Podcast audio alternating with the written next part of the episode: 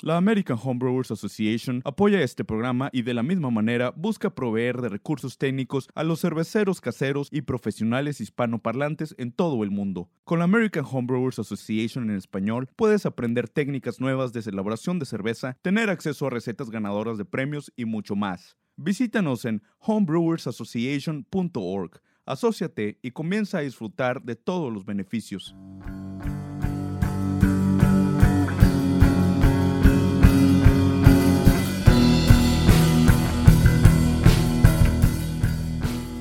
Hola, hola, ¿cómo están? Bienvenidos a otro show de Entre Cervezas, el programa en español de la Brewing Network. ¿Cómo estás, Edgar?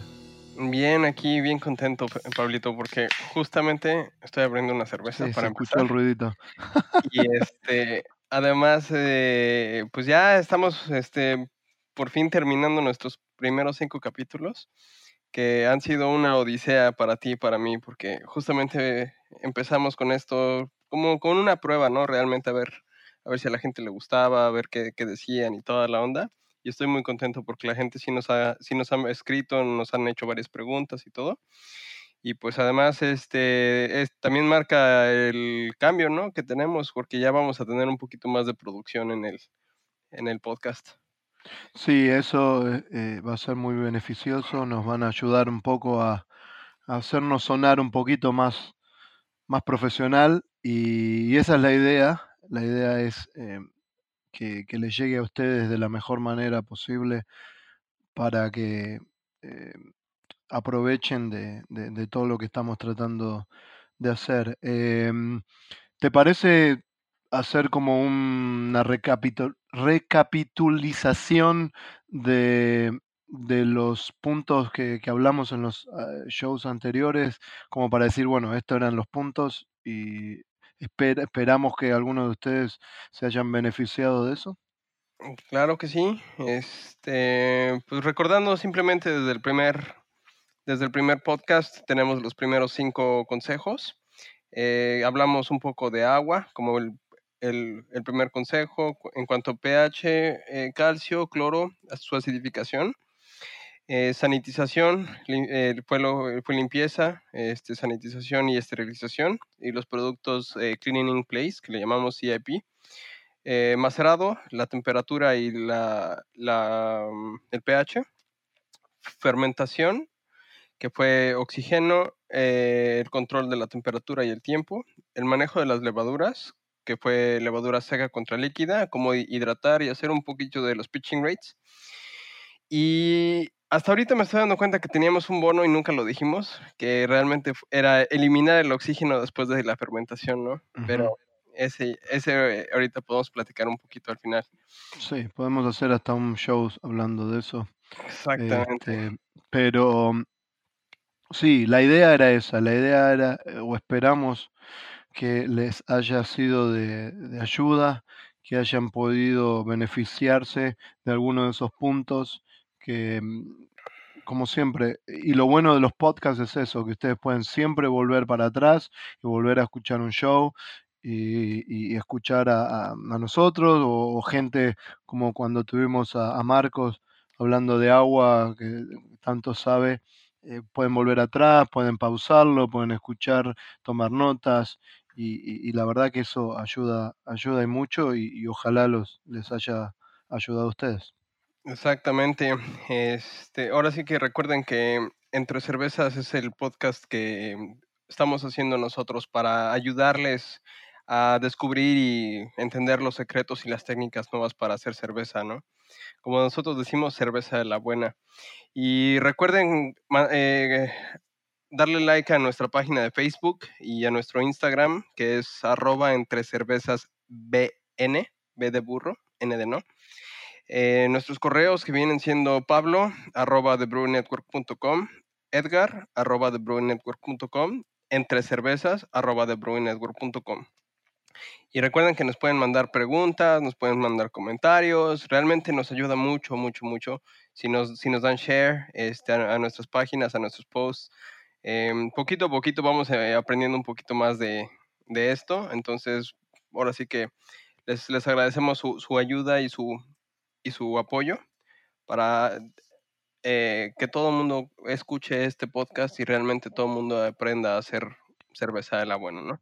Claro, sí, y eso es lo que necesitamos. eh, necesitamos del apoyo de ustedes, necesitamos de que nos hagan saber si, si les gusta lo que estamos haciendo eh, o si quieren que hablemos de X tema. Y, y el, la verdad el apoyo es, es muy importante porque así es como esto puede seguir creciendo más y más. Y bueno, la verdad que bueno, no nos podemos quejar, tenemos el apoyo de Cicerón, tenemos el apoyo, el apoyo también de, de la American Homebrewers Association, eh, así que eh, de a poquito cada vez más se nos van uniendo eh, entidades muy importantes y bueno, significa que de alguna manera estamos en el buen camino, pero como siempre, eh, los más importantes son ustedes del otro lado. Si ustedes nos escuchan, si ustedes eh, eh, están interesados en, en lo que estamos haciendo, eso eh, va a ser más importante que nada. Exactamente. Y pues, eh, pues ahora sí que invitarlos a que nos sigan en todas las redes, que nos estén apoyando, que le estén dando share. Todo eso nos ayuda inmensamente, ¿no? Pero bueno, eh, tomando ya un poquito el tema más que nada eh, de cerveza, eh, ¿qué te parece si hacemos una pequeña recapitulación, una, re- una pequeña recapitulación de lo que nos ha pasado en estos días realmente? Porque sé que estuviste en Cerveza México y, oh Dios mío, estuve a una semana de estar ahí, pero pues la vida no me dejó. Porque yo estaba, yo estaba ya en México, estaba así esperando, ya tenía mis boletos y toda la onda, listo para recibirte allá y de repente me mandaron otra vez para otro lado, ¿no?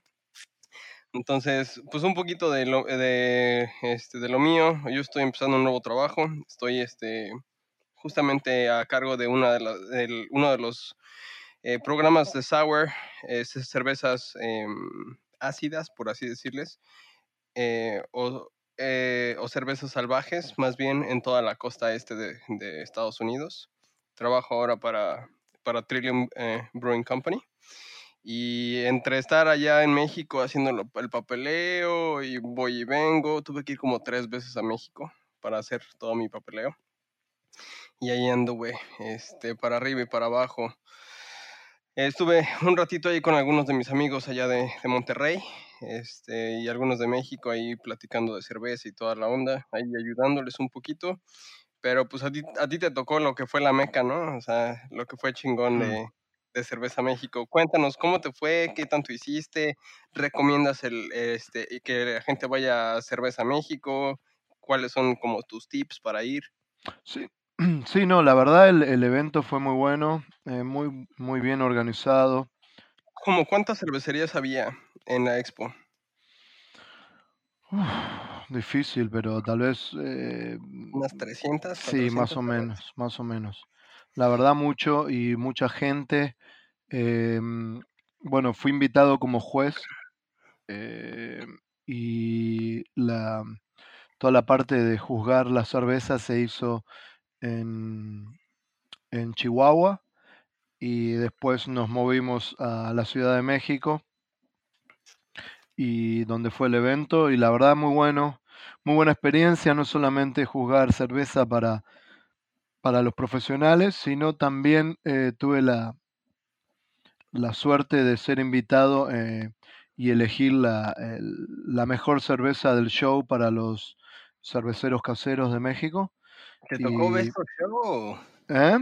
Esa no me la sabía, que te había tocado Best of Show para Sí, sí, eh, fue cómico porque nunca lo había hecho. eh, eh, estábamos en un escenario, tres, tres jueces, y hicimos el, el mejor, la mejor cerveza del show en vivo, con los cerveceros mirándonos en la cara ahí Sí, sí, adelante.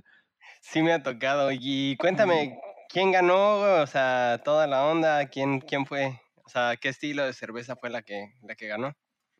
eh, la verdad, una Flanders, una Flanders eh, roja. Red. Sí, eh, muy buena. Eh, la verdad, te voy a decir, eh, es, es increíble y no sin ningún sin, sin ninguna exageración.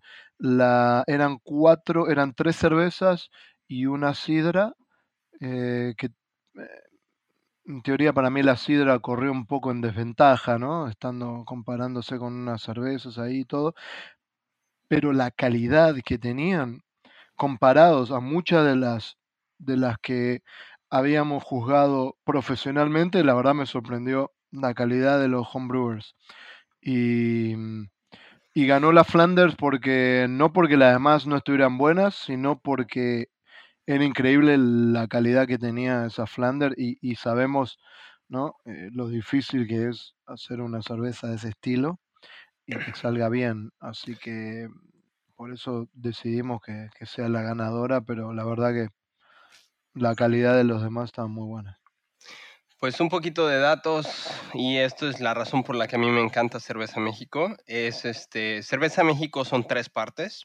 Una es la, Expo, que viene siendo tú compras tu boleto, me parece que vale como 100 pesos el boleto, una cosa así.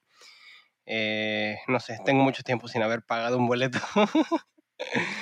Eh, siempre me los invitan afortunadamente, pero cuesta como 100 pesos más o menos, eh, que vienen siendo 5 dólares eh, y uno va, prueba las cervezas, eh, las degustaciones cuestan como 10, 15 pesos cada una degustación, o sea, 50 centavos de, dólar. Eh, y uno va y prueba esta cerveza y prueba la otra y ahí están los, los, los 300, este, los, 300 expositores, están ahí enseñando sus cervezas y todo. Además de lo que es la, la expo, se tiene lo que es el Congreso, ahí se dan pláticas, eh, mucha gente como nosotros o algunas otras personas incluso llegan a dar eh, pláticas sobre malteo, sobre cómo hacer cerveza, cómo hacer los negocios, cómo hacer un club incluso, cómo brincar de cervecero casero a, cervecero profesional y cosas así. Y como tú, eh, y tú estabas ahí, ¿no? En la última parte que viene siendo la, copa. Y a mí me encanta porque realmente es es una mezcla perfecta entre Craft Brewers Conference acá en Estados Unidos, la conferencia de cerveceros artesanales, y JFBF, ¿no? En donde los cerveceros van y demuestran su cerveza. Eh, hubo 237 participantes registrados. Este, y aquí tengo algunas de las, de las principales 37 entradas, 35 entradas en cervezas ale güeras, 28 en cervezas de alta, de, alta graduación. Eh, tenemos 61 en las Pale Ale americanas, que obviamente vienen siendo de las principales. Stouts tenemos 24, IPAs americanas tuvimos 58. Entonces, pues, realmente tuvimos varios, bastante entradas, ¿no? Y tenemos 44 ah, categorías distintas todas sí, decime a mí que estuve tres días eh, jugando cerveza en doble turno. Eh, ah, me olvidé ahora, pero creo que fue una cosa alrededor de 30 cervezas, eran como, sí, como 30 cervezas diarias, una cosa así. Era increíble la cantidad, éramos cuarenta y tantos de jueces y había mucha, la entrada era bastante alta Así que, eh, pero bueno, la verdad, ninguna queja, la pasamos muy bien. Em, creo que todos los jueces, muchos jueces eh, de todo el mundo, de España, eh, de Inglaterra, bueno, americanos, de Argentina había, había de Ecuador, em, de México había una, una señora em, que trabaja para Heineken en México. Eh, había un poco de todo y, la verdad que em, muy bueno, muy buena la calidad de los, de los jueces y creo que hicimos lo mejor posible en esos tres días de, para elegir la, la mejor cerveza posible. A mí me encantan. Es, eh, para mí las mejores competencias de toda América Latina vienen siendo Cerveza México y Copa Cervezas de América. Este, Copa Cervezas de América se da en... ¿Dónde se daba esa? Es que siempre se me olvida. Eh, ¿No se va moviendo esa por distintos lados? Según yo no, es este Santiago de Chile. Es en, en Chile siempre. Eh, O no, no recuerdo realmente. Ahora sí que nunca he ido a esa, pero conozco a los, a los, este, a los chavos. Bueno, estamos abriendo la invitación a, a que nos inviten a ir. Exactamente, ¿no? Que, que nos, que nos hablen nosotros sin, sin problema. De hecho, eh, pues tú ya eres medio juez ahí. Eh, yo por ahí tengo mi BJCP y mi Cicerón, que nunca, que nunca les, les, he da- les he dado mucha importancia, pero son buenos cursos, muy buenos cursos realmente para, para la gente que va empezando. Eh, Cicerón principalmente es, es muy recomendable. Eh, y luego, Pablito, ¿qué, ¿cómo te fue en, Ar- en Argentina? Ahora sí que un, un rapidín. Eh, también, muy bueno el evento. tuve la suerte de no solamente estar en un evento muy bueno sobre levaduras en general, eh, sino que también pude dar una charla para muchos cerveceros eh, profesionales en, en Buenos Aires. Eh, creo que está en YouTube. no sé si se escucha muy bien o si la calidad es muy buena, pero Si puedes bueno, conseguírmelo, este, en el siguiente post que, que tengamos ahora en, Sí, voy a en buscar bien el. Sí, creo que está. Sí, está en YouTube. Creo que lo pueden buscar por Wild Labs eh, Argentina o Bucarest. B-U-C-A-R-E-S-T, Bucarest. Es el nombre de la distribuidora que, que organizó todo y está en YouTube. Eh, pero sí, no, no es muy difícil de encontrar. Va, me la- Este, así que no, sí, la verdad muy bueno. Siempre muy lindo volver a, tu país y, hablando de cerveza. ¿Qué te parece si nos metemos. Dijimos con Edgar ¿qué, vamos a hacer ahora próximamente y se nos ocurrió que ya teníamos bastantes preguntas eh, de ustedes, los oyentes, que, que nos envían emails o nos mandan mensajes haciéndonos preguntas sobre mm, específicas sobre hacer cerveza y dijimos, bueno, si bien las respondemos individualmente, pero también está bueno poder responderlas así en, eh, en el podcast para que no solamente eh, la persona que hizo la pregunta se beneficie, sino que se beneficien lo- los demás. ¿Te parece? Arrancamos así y después nos metemos eh, en la segunda parte del show. Vamos a hablar un poquito de adjuntos. ¿Necesitas capacitarte pero nunca hay nada interesante en la zona donde estás? En Ceresbiz brindamos capacitaciones para cerveceros con clases en vivo dictadas desde nuestra plataforma de conferencia web. Durante los últimos 15 años capacitamos cerveceros de todo el continente, con profesionales de amplia experiencia en el área. Clases en vivo que se pueden volver a ver, foros de consulta las 24 horas, actividades evaluatorias y de apoyo, certificados de aprobación y todo eso en tu mismo idioma. Busca más información sobre nuestros cursos y talleres en www.ceresbiz.com. Eh, pues para nada más recordarles, nos pueden mandar cualquier pregunta este, a entrecervezas.com y pues arrancamos con Fabio Bernabé, eh, que dice, hola Edgar, te escribo desde Argentina y estoy, en pro- eh, estoy teniendo problemas con el aroma de mis IPAs. Mi pregunta es si el tiempo de madurado o la falta de purga de levaduras en el madurado afectan el aroma de mis IPAs, ya que en los primeros días de maduración tienen mucho aroma y pierdo con el tiempo. Postdata, cuando hablo de purga me refiero a retirar el barro por el cono del fermentador. Gracias. ¿Tú qué dices. Pablito?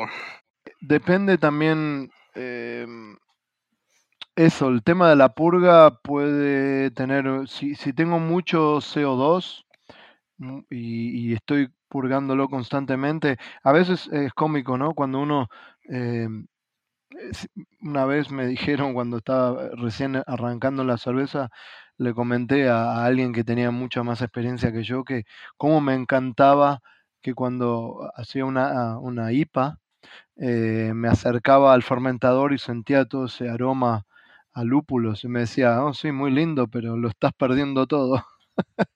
Eh, es, eh, cuanto más olemos mientras está la fermentación o la maduración, el aroma ese que sale del fermentador, eso es todo aroma que lo estamos, lo estamos perdiendo, ¿no?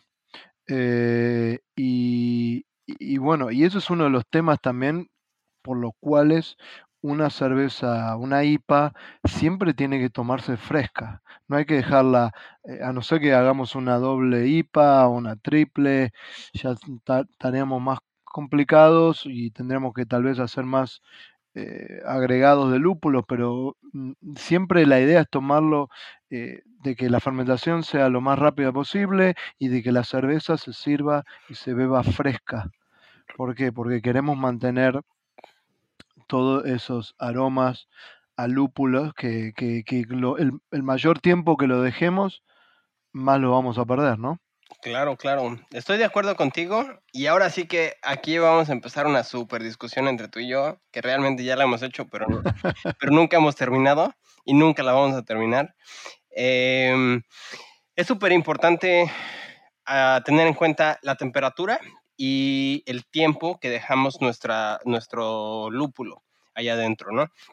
Si lo dejamos nada más en, en Whirlpool, obviamente a menos que tengamos un, Whirlpool, o sea, el, equipo, eh, la olla de Whirlpool enchaquetada con, con glicol, eh, vamos a tener temperaturas muy cercanas a la ebullición. Entonces, en esas temperaturas nos van a extraer ciertos aromas, ciertas cosas. Muchas veces incluso la gente pasa por el intercambiador de, calor y disminuye la, temperatura como a un 170 Fahrenheit, que ahorita les digo más o menos cuánto es.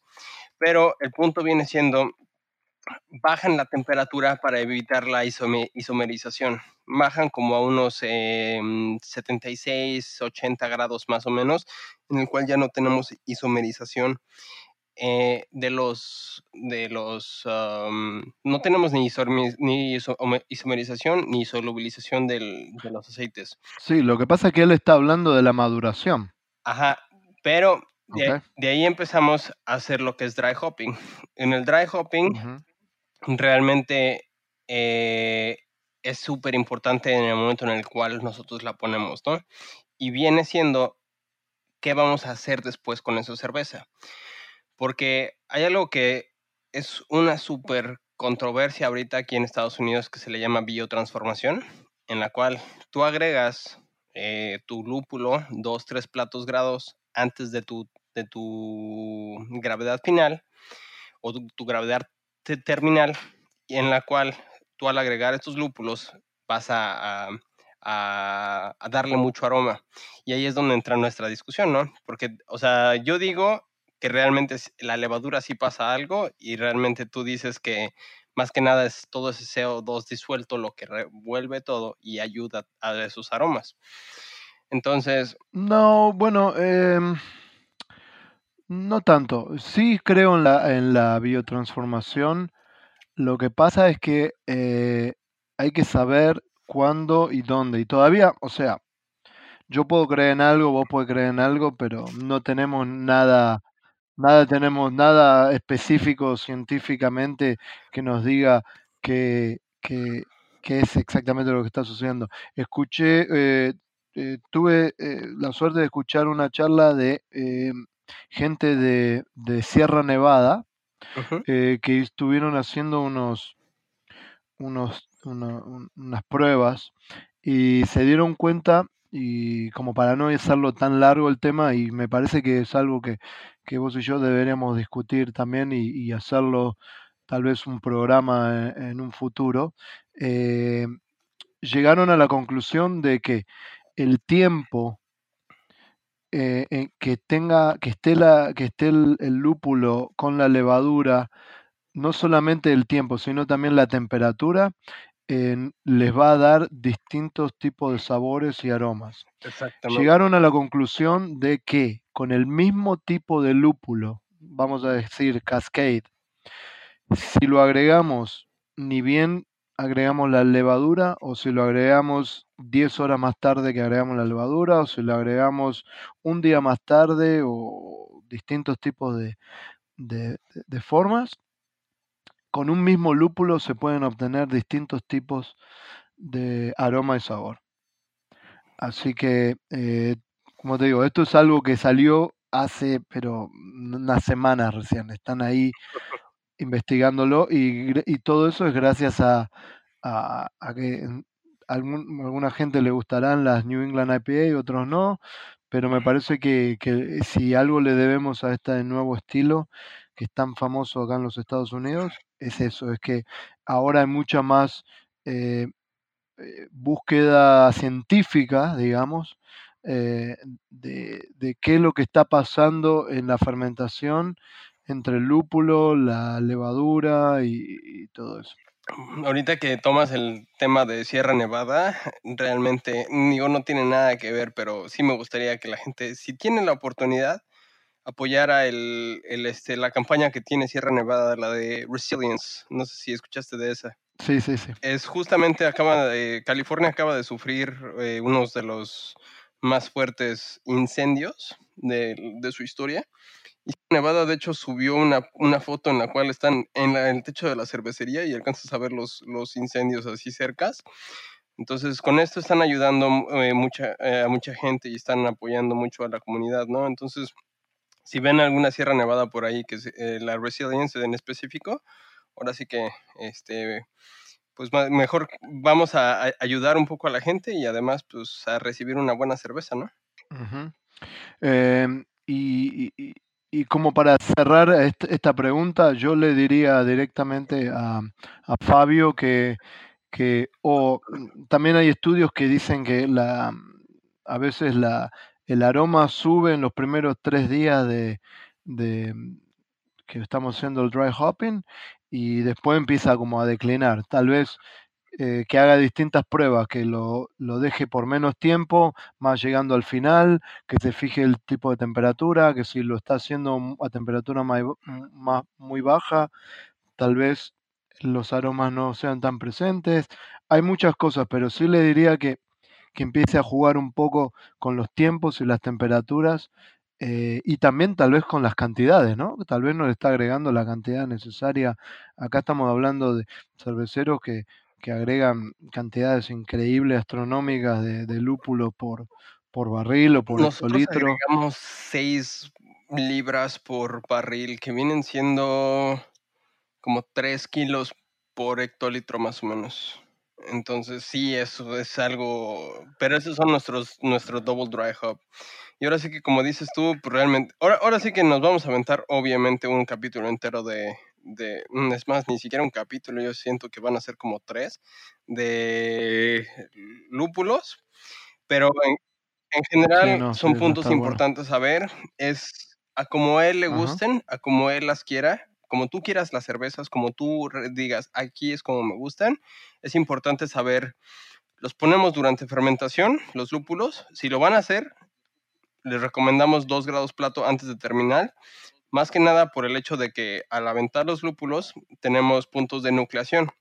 Eso va a generar un chingo de espuma y si el batch es más grande de unos 4 o 5 bbls, 4 o 5 hectolitros, les va a escupir cerveza por todos lados, porque va a super espumar. Entonces es agregarlos en fermentación, postfermentación viene siendo otro, incluso le podemos quitar la levadura para, para este, agregar los Claro, eso es otro tema también, ¿verdad? Hay muchas, eh, hay que ver también en qué punto estamos como cerveceros, en qué punto está la gente que está escuchando como cervecero. Hay algunos que prefieren sacar la, sacar la levadura primero porque la van a rusar y después agregarle la gran cantidad de, de, lúpulos para el dry hopping como para no afectar esa levadura que necesita para, para, para, otro, para otro lote, ¿no? Sí, exactamente. O sea, esto ya depende de todo tu proceso. Eh, muchas veces, em, si a mí me dices, ok, vamos a sacar la levadura, yo lo que hago es termino fermentación, bajo la temperatura 60 grados Fahrenheit, que volvemos al mismo pedo, que se me olvida los pinches grados centígrados. Mm, estoy fermentando, termino de fermentar, bajo la temperatura a unos 15 grados, 16, 15 grados. Esto lo que va a hacer es flocular la, la levadura. Puedo retirar la levadura para volverla a introducir a otro tanque y ahí en ese momento agrego mi, mi lúpulo para dry hop. Ahí ya depende de cada quien. Algunos dicen un medio kilo por hectolitro, hasta dos kilos, tres kilos, depende de lo que uno quiera. Y a fin de cuentas, eh, la temperatura va, va a ser importante, ¿no? Por eso no la estamos crasheando, no le estamos bajando la temperatura completamente a cero grados antes de agregarle lúpulo. Y una última cosa es tiempo. Eh, siete días a mí se me hace lo, este, lo estándar. Eh, diez días se me hace lo máximo en el cual podemos dejar la cerveza con el lúpulo, porque si no nos va a dar unos sabores un poco más ásperos, más intensos, que no vamos a querer del lúpulo. Y también pasa que, que, que uno lo deja mm, X cantidad de tiempo y la presencia, ¿no? En estas cervezas nuevas con que se agrega grandes cantidades de dry hopping. Y me pasa, me pasa a mí cuando hago yo cerveza, que la dejo el tiempo que la tengo que dejar, hago el cold crash, baja la temperatura, la, la paso del fermentador al, al, al barril, al keg, al- como quiera llamarlo, o a la botella, lo que sea, y, y lo tengo que dejar un buen, un- una semana más como que se acondicione ahí, porque si pruebo la cerveza inmediatamente, es como que tiene esa presencia áspera y, y- y como ese, ese, se le llama creo que hop creep en, eh, eh, Ujú. en- en inglés. Tiene esa presencia así áspera de- de- del, del lúpulo como que, que molesta y me ha pasado de, de- de hacer dry hopping, hacer el cold crushing, pasarla a un keg y carbonatarla, servirme y decir, wow, esta cerveza está horrible. No, está muy fuerte, el lúpulo está muy presente, no es lo que quería hacer. Dejarlo una semana y que después la cerveza esté fantástica. Por eso te- cuando uno trabaja con todo eso y esas cantidades, tiene que, que darle su tiempo para que, que se acondicione. Pero bueno, me parece que ya le dimos bastantes respuestas o bastantes cosas para pensar a, Fabio. Eh, nos metemos en una pregunta más y vamos al, a los auspiciantes y en el segundo bloque, eh, como dijimos, nos metemos en adjuntos. Eh, ¿Te parece responderle a Luis Mendieta que dice, acabo de escuchar por primera vez un podcast de Brewing Network, me pareció genial, bueno, gracias Luis. Eh, es de Panamá eh, y se acaba de asociar con amigos y conseguir un sistema donde están empezando a hacer cerveza.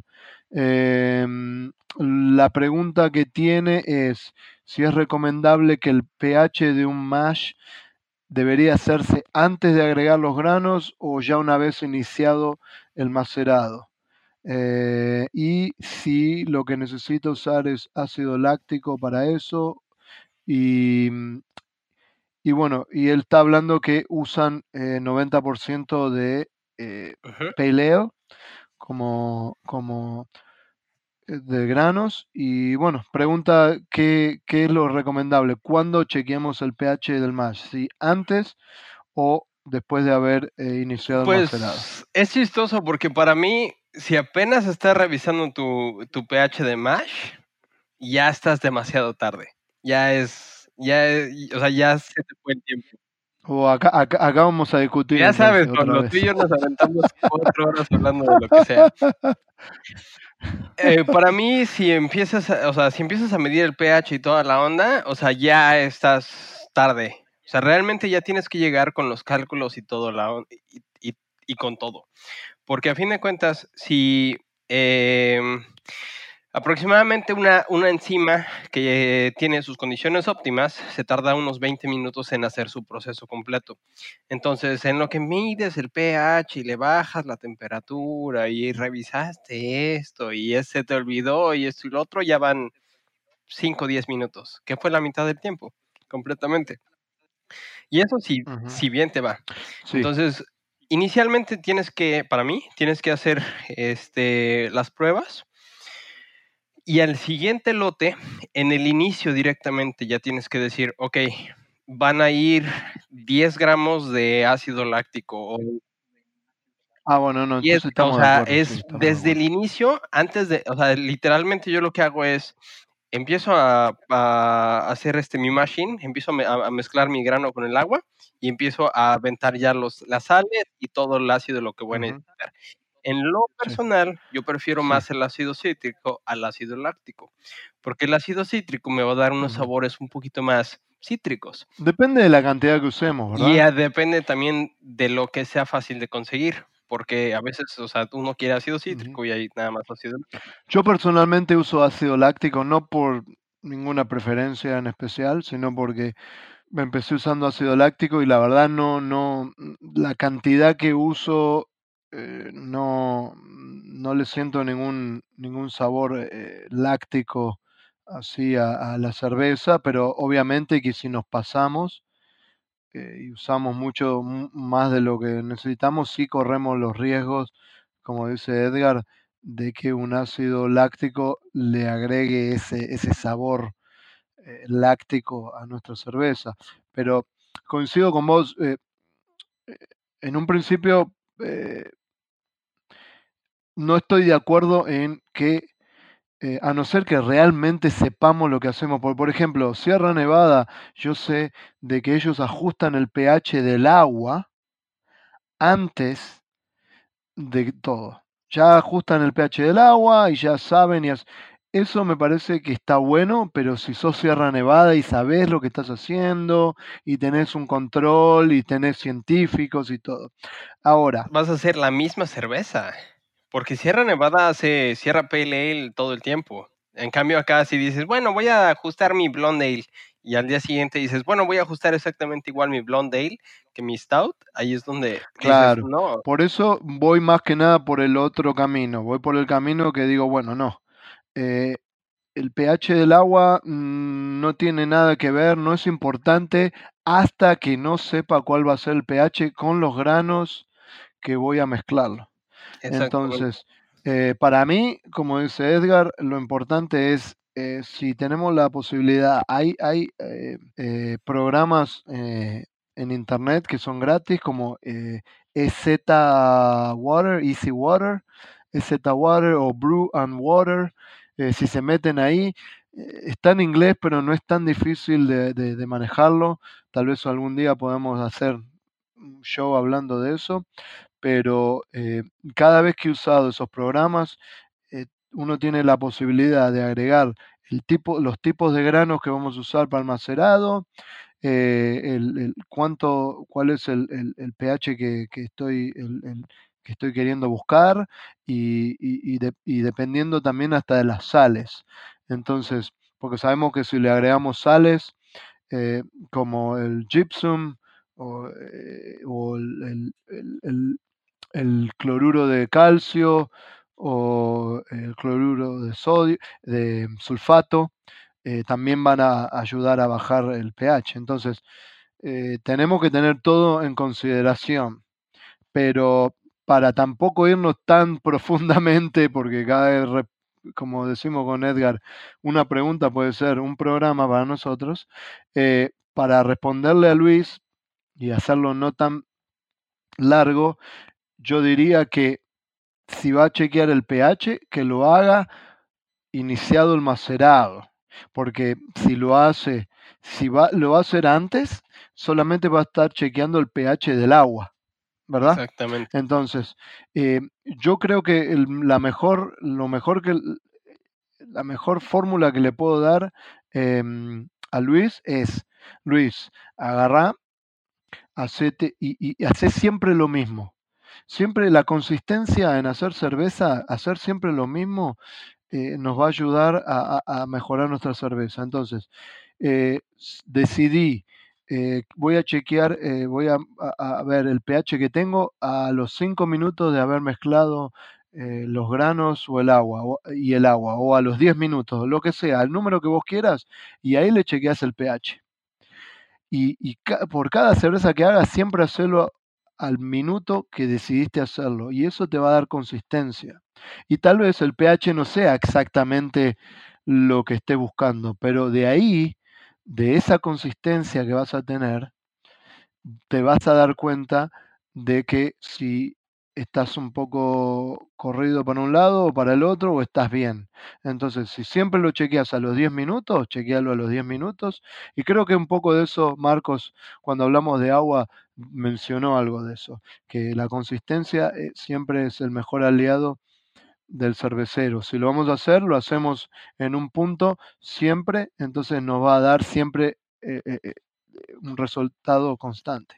Exactamente. Bueno, ya nada más para, para cerrar esta. Eh, ¿Qué utilizarías para subir el pH? ¿Qué utilizarías para bajar el pH? ¿Y cuál es el pH óptimo? Yo el pH óptimo para mí, eh, diría así para hacerlo rápido, eh, siempre buscamos entre 5.2 y 5.6 de pH a temperatura ambiente, eso es muy importante, ¿ok? No a temperatura de macerado, temperatura ambiente. El macerado eh, la temperatura puede afectar el, pH por casi 0.3. Entonces, siempre que hablamos de 5.2, 5.6, lo hablamos de temperatura ambiente. Y yo personalmente, si fuera una cerveza más rubia, una Pale Ale, buscaría estar más cerca del 5.2. Y si estoy haciendo una cerveza oscura, una Pour, una Stout, buscaría más cerca del 5.6. Y y para bajar las sales usaría el, cloruro de calcio, si quiero un poco más maltoso, eh, un cloruro de sulfato un poco más, si quiero que los lúpulos eh, se expresen más. Y para subirla, en realidad no es ideal, pero el carbonato de calcio puede llegar a, a subir un poco el pH, pero eh, echarle todo un frasco de carbonato de calcio a, un macerado, por más que me suba el pH, no es recomendable porque le estamos agregando un montón de sales. Exactamente. Así que tengan cuidado con eso. Y si ustedes saben, como decía Edgar al principio, si hacen las calculaciones anterior a estar haciendo el macerado, van a tener una mejor idea. Eh, que ya estar ajustando todo mientras estoy haciendo macerado, ahí es cuando se nos complica. Si ya podemos hacer todos los cálculos previamente a hacer el macerado, vamos a, tener una, mejor, eh, una mejor maceración y una mejor cerveza. Em, entonces, nos vamos a, la, a los a, los auspiciantes y volvemos y hablamos de, de juntos. Eh, nos quedan un par de preguntas. Si quieres, nos aventamos ahorita el, otro. El programa de certificación Cicerón está emocionado de anunciar el lanzamiento de su ebook Introducción a la cerveza en español. Este es un libro corto que ofrece conocimiento sobre la mejor bebida del mundo, la cerveza. Con un enfoque en sabor, este texto explica sobre los estilos más comunes para que puedas entender mejor la cultura de la cerveza y así puedas explicarla a otros. Encuentra introducción a la cerveza ya en amazon.com. Bueno, estamos de vuelta eh, gracias a los auspiciantes eh, que tenemos como eh, la American Homebrew Association y, ya que estamos eh, quería decir algo. Eh, si se quieren asociar a la American Homebrew Association, eh, hay ediciones de la revista Summershy disponible en español en la internet. hay una, aplicación móvil con recetas, artículos. si uno se asocia, tiene descuentos y eventos que son exclusivamente para miembros. Y si la visitan a, a Homebrewers Association,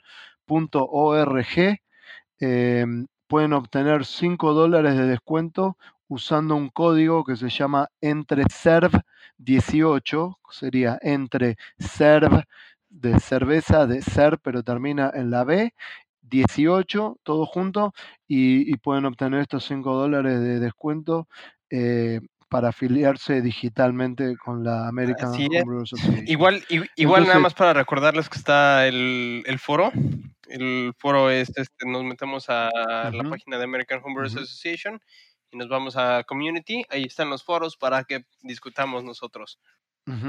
Eh, entonces nos metemos eh, en, adjuntos como para hablar un poquito de, qué son los adjuntos y, y, y, qué...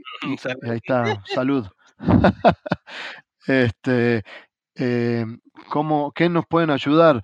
Para mí, en teoría, los adjuntos son una herramienta más que tenemos los cerveceros para, para, para poder diseñar nuestras cervezas. Eh, creo que a veces eh, no están bien vistas porque en algunas hay mucha gente que tiene en la cabeza la palabra adjunto relacionado a estas grandes macro cervecerías donde utilizan arroz, utilizan maíz, maíz. Como Claro, como para, para afinar, como para aguar en cierta forma eh, cervezas, pero creo que eso no está bien, no está visto de una manera que sea eh, eh, para mí es un poco injusto. Creo que, que los adjuntos hoy por hoy nos demuestran, dependiendo qué estamos usando y cómo lo usamos, que, nos da una herramienta más como cerveceros para poder hacer una, una, cerveza distinta. Y si vamos al caso, todas estas cervezas, eh, como las New England IPAs, eh, utilizan adjuntos, utilizan la avena, copo de avena, utilizan copos de, de, eh, de trigo, y, y, eso le da, le da ese, ese toque, ese sabor eh, tan particular a esa cerveza. Por eso me parece que aprender a usar eh, los adjuntos no, no, nos ayuda un poco a, poder tener una, una base mejor de, de, cómo hacer nuestra cerveza. Pero en realidad hay que empezar a describir Exactamente. qué es un adjunto. ¿Qué es un adjunto, Pablito? Un adjunto es un, es un recurso para mí fermentable. O sea, es algo, algo más que le agrego a la cerveza o al, mosto que es fermentable, eh, como puede ser un con, eh, con, almidón o un azúcar, pero que no tiene capacidad enzimática. ¿Ok? O sea, por ejemplo, eh, lo que queremos decir que no tiene capacidad enzimática significa que no ha sido malteado. Si yo agrego, por ejemplo, cebada rostizada, que no malteada, es un adjunto. ¿Por qué? Porque no ha sido malteado. ¿Por qué? Porque ha sido, eh, eh, no tiene las enzimas necesarias para poder convertir eh, los almidones o el azúcar que tiene en, en, azúcar fermentables. Entonces, eso, todo eso es un adjunto. Entonces, en general, no contienen las enzimas para realmente descomponer las cosas realmente solamente es azúcar o algún fermentable o algo que va a traer algunas cosas, ¿no? Porque incluso el, el roasted barley, el, este, la cebada malteada, ah, mm, no, cebada tostada, este viene siendo un adjunto, ¿no? Porque en ese caso aporta, colores, aporta sabores, pero no tiene una actividad enzimática. Claro, y, más que nada, en teoría, aporta más que nada color eh, en ese caso, ¿no? Em, y, sí, le puede dar un poco de, de, ese sabor fuerte, eh, roasty, como se le dice, eh, quemado a la cerveza, pero sí, exactamente. Eh, eh, los adjuntos son agregados, que pueden ser agregados, y ahí vamos a otro punto también. Hay adjuntos que se pueden agregar al macerado, hay adjuntos que se pueden agregar al, en el hervor, y hay adjuntos que se pueden agregar directamente en la fermentación, y hay adjuntos que se agregan después de la fermentación en una fermentación secundaria. Entonces, saber la diferencia que hay entre ellos eh, es importante y cómo utilizarlos. Em, tenemos, por ejemplo, eh, copos de avena o copos de trigo, eh, como decíamos que se están usando muchos en estas New England IPA, y, que en realidad los copos, creo que, que, se dice correctamente, son, se hacen por medio de torrefacción, que es se los cocina como al vapor y después se los pasa por unos rodillos y, lo que ayudan es a dejar expuesta más los almidones. Entonces es una forma mejor de utilizarla eh, que eh, directamente agregar el, trigo o la avena eh, digamos, como viene, ¿no? Se, se la torrifica y, se, y, deja los, los, los almidones más expuestos y entonces esos almidones están a disposición de las enzimas en el macerado. Ahora, hay que tener en cuenta algo, no podemos tener eh, eh, una cerveza, hacer una cerveza con un 70-80% de copos de avena o copos de trigo. ¿Por qué? Porque eh, la, la, malta base no va a ser lo suficiente, no va a tener lo suficiente enzimas para poder convertir todos esos, todos esos almidones. Entonces, siempre que hablamos de adjuntos, estamos hablando de máximo, creo, a ver, decime vos que vos también sos, sos cervecero, haces cerveza, diría máximo un 30%. Mm, exactamente. Eh, y ya estamos bastante al límite, ¿verdad? Existe una discusión completamente eterna entre cuánto porcentaje es. Ah, para mí, abajo del 30% puedes seguir utilizando este, la, o sea, el grain bill como, como lo necesitas realmente si subes arriba del 30% de, de adjuntos o alguna otra em, malta o algún algo que le, que le estés agregando que realmente no tenga enzimas, ahí sí ya vas a necesitar alguna ayuda, ¿no? Porque no podemos descomponer suficiente almidón si no tenemos suficiente este, enzimas y si, si no tenemos suficiente enzimas significa que nos falta malta base o algunas proteínas extras, ¿no? Por ahí. Claro, vamos a tener, vamos a tener otros, otro tipo de fermentación, porque vamos a tener mucha almidones o azúcares no fermentables en la cerveza, que a veces no está mal, dependiendo de lo que estamos Exactamente. a fin de cuentas depende de qué tipo de cerveza estamos utilizando, porque a mí últimamente me han tocado cervezas en las cuales tengo 51% eh, fermentables de grano y 49% fermentables de alguna fruta, ya sea la uva o algo así. Y este, afortunadamente estas vienen, eh, en mi caso, en mi caso muy particular, eh, yo introduzco todos estos fermentables post fermentación primaria. Entonces. Bueno, ahora ya nos vamos a meter más en las frutas, vamos como para ver qué, porque como, como estamos diciendo, hay distintos tipos de, adjuntos. Y exactamente, la fruta es un adjunto. Aquí lo importante nada más para, para recalcar de esto, la fruta eh, casi siempre ya viene fermentable la misma, la cantidad de azúcar que, que aporta es fermentable. Si, si este azúcar viene de almidón o de alguna otra cosa que no sea fermentable, porque es una, un azúcar más complejo, ahí es donde necesitamos o macerarlo o hervirlo o ayudarle de alguna otra manera agregándole enzimas o agregando más malta o algo más para que realmente se puedan descomponer, ¿no? Pero este es mi caso muy, muy particular, en el cual yo, ya tengo mis...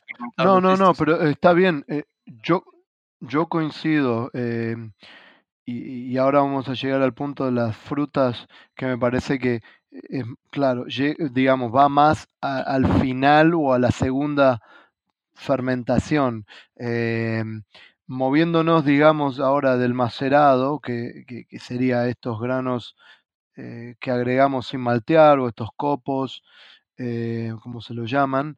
Eh, también tenemos azúcares, ¿verdad? Que se pueden agregar. Azúcar refinada como, como el azúcar de mesa, la sucrosa, o azúcares candy, como los que usan las cervezas belgas, que en, su mayoría se utilizan al final del hervor, en los últimos 10 minutos, eh, y se utiliza más que nada para agregarle un poco más de, de, alcohol a la cerveza, como para que no suba tanto el cuerpo de la cerveza, pero sí nos dé más alcohol. Por ejemplo, las, las, eh, las tripel belgas eh, usan una gran cantidad de esos tipos de azúcares como para que la, la, cerveza siga siendo bebible, pero que la cantidad alcohólica suba, ¿verdad? Y se le agrega siempre al final del hervor. Ahí se me hace excelente, un perfecto e-, ejemplo de, de cómo las, los adjuntos te pueden ayudar mucho.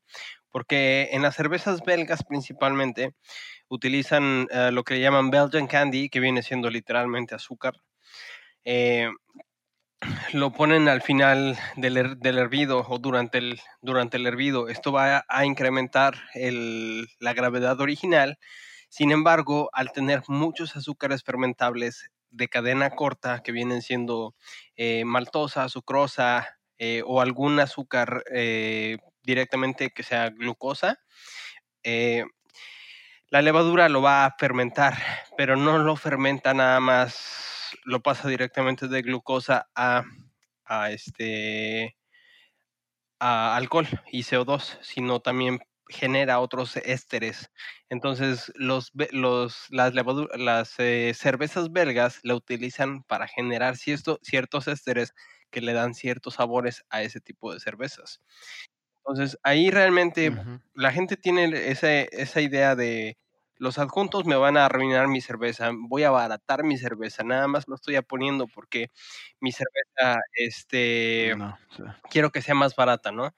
Y aquí realmente estamos enseñando que no, o sea, si ellos no pusieran e, el azúcar fermentable ahí, la levadura no generaría esos, esos ésteres tan característicos de ese tipo de cervezas y además sería más complicado eh, llegar a esos tipos a esos números, ¿no? De, de alcohol, de contenido alcohólico, de, de intensidad, ¿no? De, de, cervezas, porque una tripela al menos, creo que la más tranquila que me ha tocado así ha sido como del 9% de alcohol. Sí, más o menos.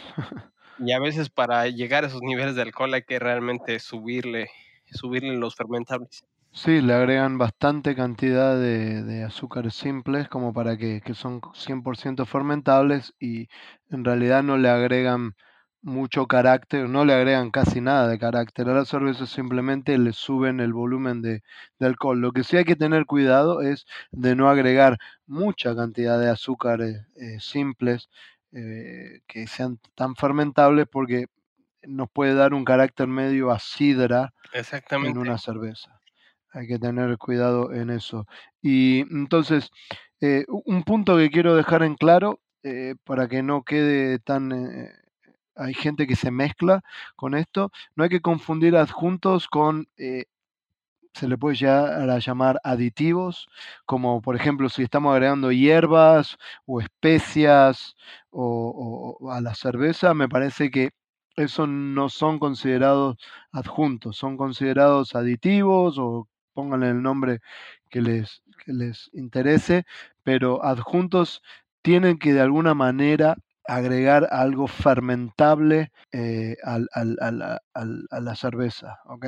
Em, y me parece que eso es importante de, aclarar. Me parece excelente porque realmente hay que pensar por qué estamos agregando los adjuntos, ¿no? Si una cerveza realmente tiene demasiado, no sé, este trigo crudo, realmente podemos agregar rice hulls, ¿no? Lo que son este, las cáscaras de, de arroz. Eso realmente no nos está aportando absolutamente nada más que nos está haciendo eh, nuestros run-ups, nuestro, nuestra cama de filtrado en el outer, nos lo está haciendo mucho más fácil, ¿no? No nos va a agregar a nada, pero nos está ayudando.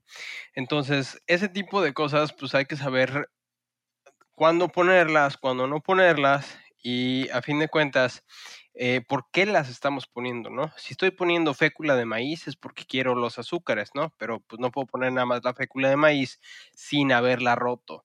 ¿Para qué estoy poniendo los, este, las cáscaras de, arroz? Es para, para una cama de, filtrado mejor, no me va a dar nada de, de, fermentables, ¿no? ¿Por qué estoy poniendo el, el roasted, barley, eh, roasted barley? Es por, porque quiero esos sabores, porque quiero eh, extraer eso, ¿no?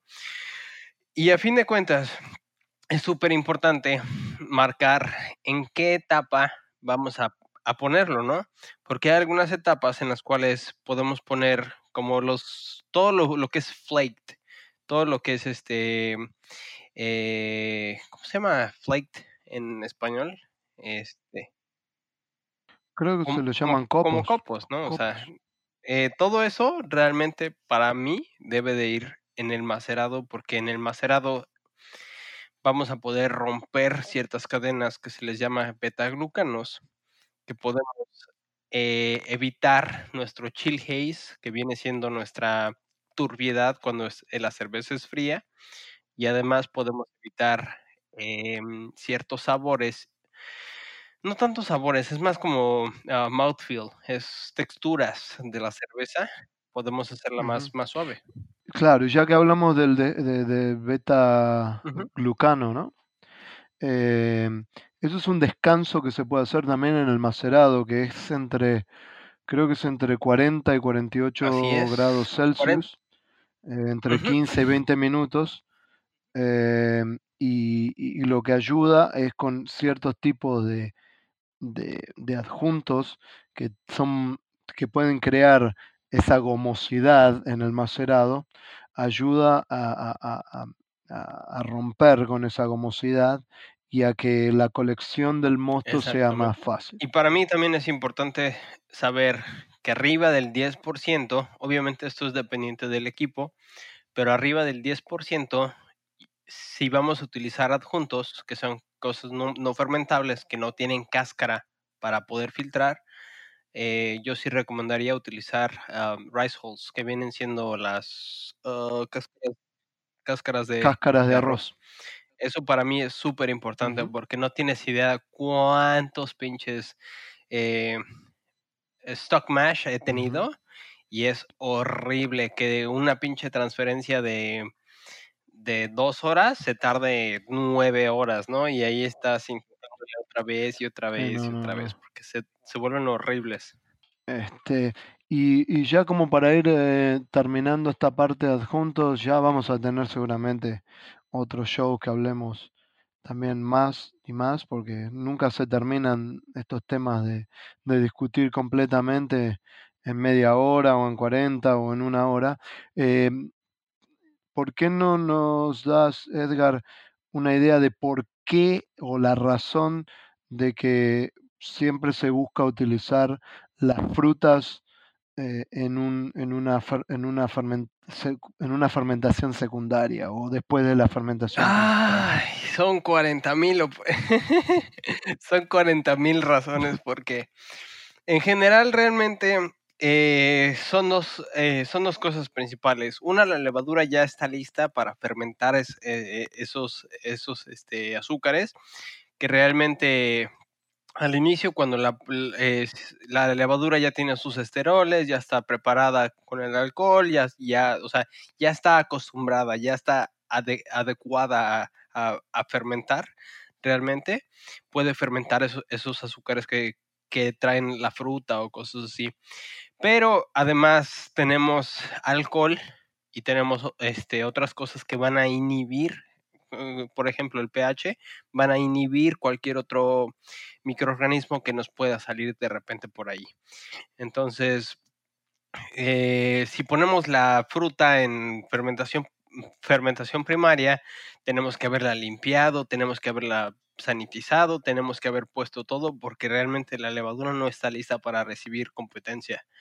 Entonces, en, fermentación secundaria tenemos tanta levadura, tanto todo, que realmente sí podemos meterle alguna competencia ahí. ¿Qué te parece también sobre el tema de que si le agregamos en la fermentación primaria, eh, hay tanta actividad de fermentación que podamos perder bastante del, aroma y el sabor, ¿verdad? En, e, e, en, esa actividad tan grande que tal vez es mejor meterla en una fermentación secundaria donde, donde se pueda mantener más de ese sabor y ese aroma. Exactamente, era, era, lo, que, lo que estábamos discutiendo con los lúpulos, ¿no? O sea, que realmente eh, todos esos aromas se están volatilizando y pues ahí se ven, ¿no? Si los hueles en el airlock, ya, ya, ya no los vas a, a oler en la cerveza.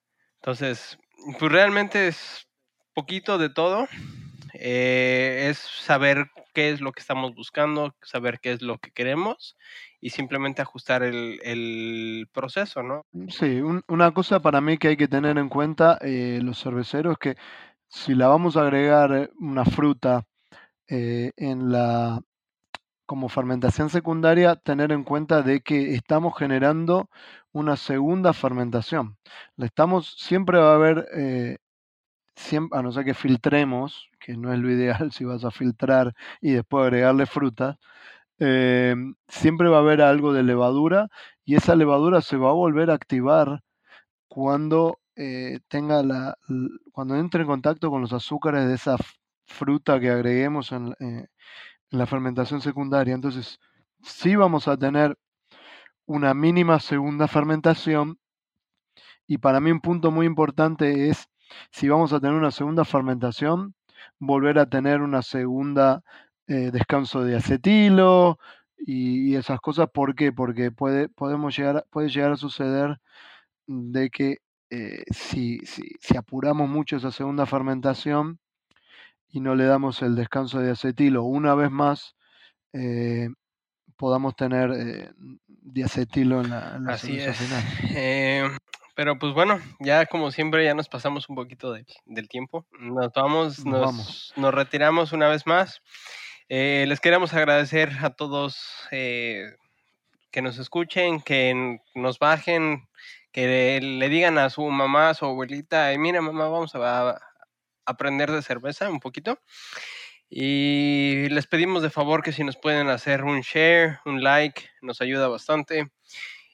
Y recuerden que nuestras redes sociales son arroba entre cervezas BN en Facebook y en Instagram. Y nuestros correos vienen siendo edgar arroba pablo arroba thebrewingnetwork.com y entre cervezas eh, arroba thebrewingnetwork.com. Entonces, para lo que tengan dudas, para lo que nos quieran decir, lo que les gusta, lo que no les gusta. Y pues les agradecemos mucho a todos. Bueno, gracias y bueno, Edgar, nos vemos la próxima. Vamos a seguir respondiendo preguntas que nos llegan y agregando temas eh, como el de hoy, como para, para seguir eh, ayudándolos a, a mejorar eh, posiblemente la cerveza. Así es, y próximamente vamos a tener a, a Chema, el gurú de, de Cicerón, que nos va a ayudar un poquito más a que todos ustedes entiendan cómo, cómo juzgar una cerveza, cómo medir una cerveza, cómo apreciar una cerveza. La parte sensorial de, de la cerveza que es muy importante. Exactamente. Bueno, Edgar, chao, gracias. Un abrazo, cuídate, Pablito. Chao, chao. Bye.